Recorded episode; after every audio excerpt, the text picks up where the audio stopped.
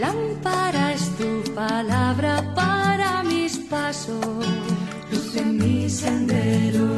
Lámpara es tu palabra para mis pasos, luz en mi sendero.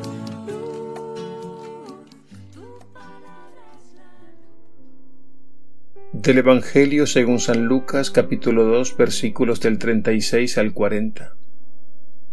En aquel tiempo había una profetisa, Ana, hija de Fanuel, de la tribu de Aser.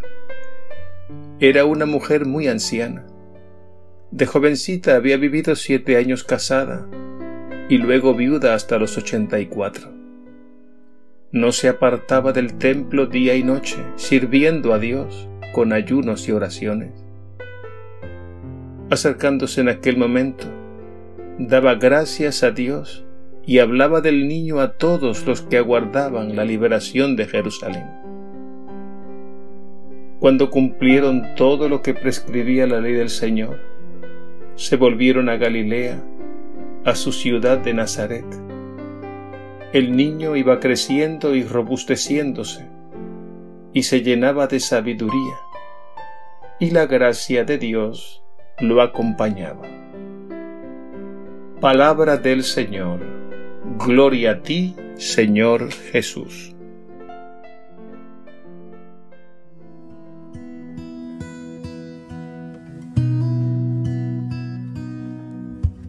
Dios está aquí,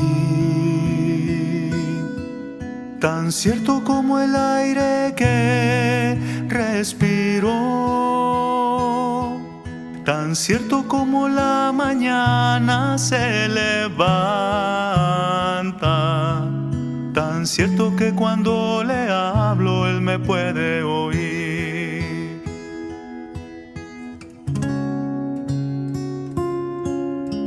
Dios está aquí,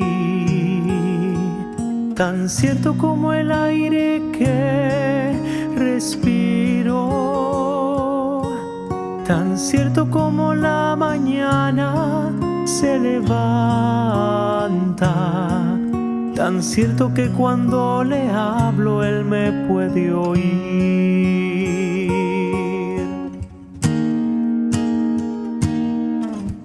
Dios está aquí,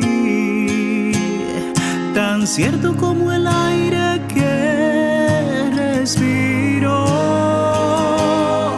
tan cierto como la mañana se levanta,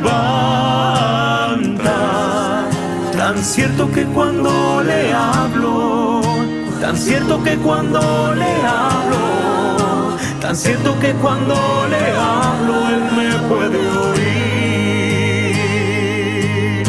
tan cierto que cuando le hablo, tan cierto cierto que cuando le hablo él me puede oír.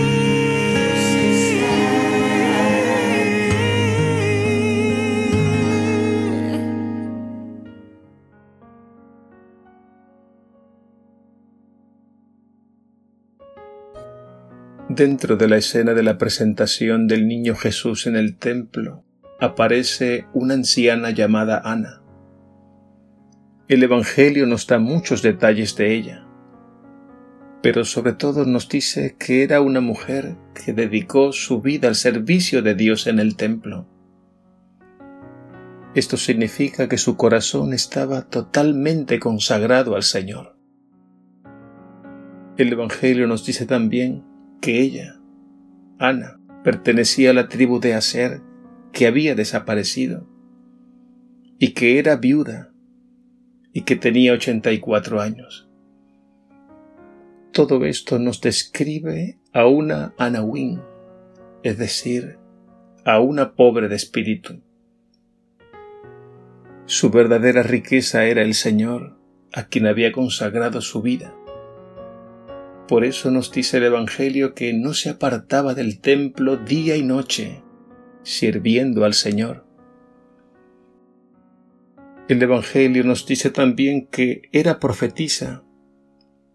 No nos debe extrañar este don o este carisma en Ana, sencillamente porque ella vive una vida enteramente para Dios. Y el Señor siempre se revela a los pequeños y humildes de corazón. En su pobreza y fragilidad, ella no se fía de sí misma, sino que pone toda su confianza en el Señor. Y el don de profecía hay que decir, está ligado a la mirada contemplativa y a la palabra. El Señor le dio ojos, los ojos de la fe, para reconocer en aquel niño en brazos de María y de José al Mesías anunciado por los profetas. Y no puede quedarse callada. Por eso comenzó a dar gracias a Dios y a hablar del niño a todos los que aguardaban el cumplimiento de las promesas. Ana comenzó a evangelizar, a comunicar la buena noticia de Dios, que es Jesús, el Emanuel, Dios con nosotros.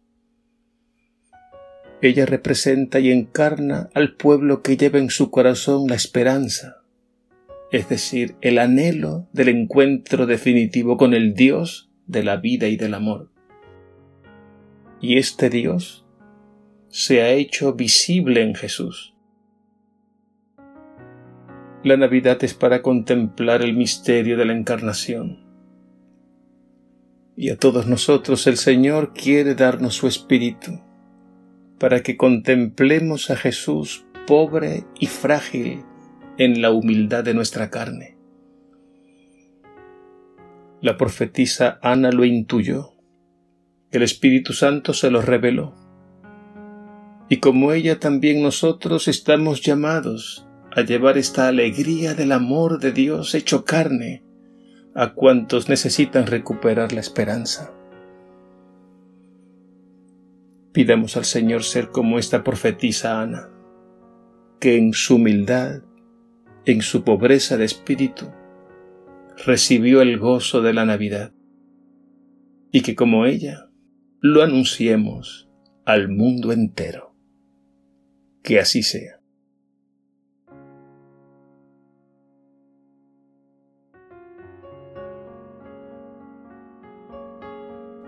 Dios y Señor nuestro, toca nuestros corazones, nuestros ojos y nuestros labios, nuestros corazones para que estén del todo consagrados a ti Toca nuestros ojos para que te reconozcamos en la fragilidad de nuestra carne.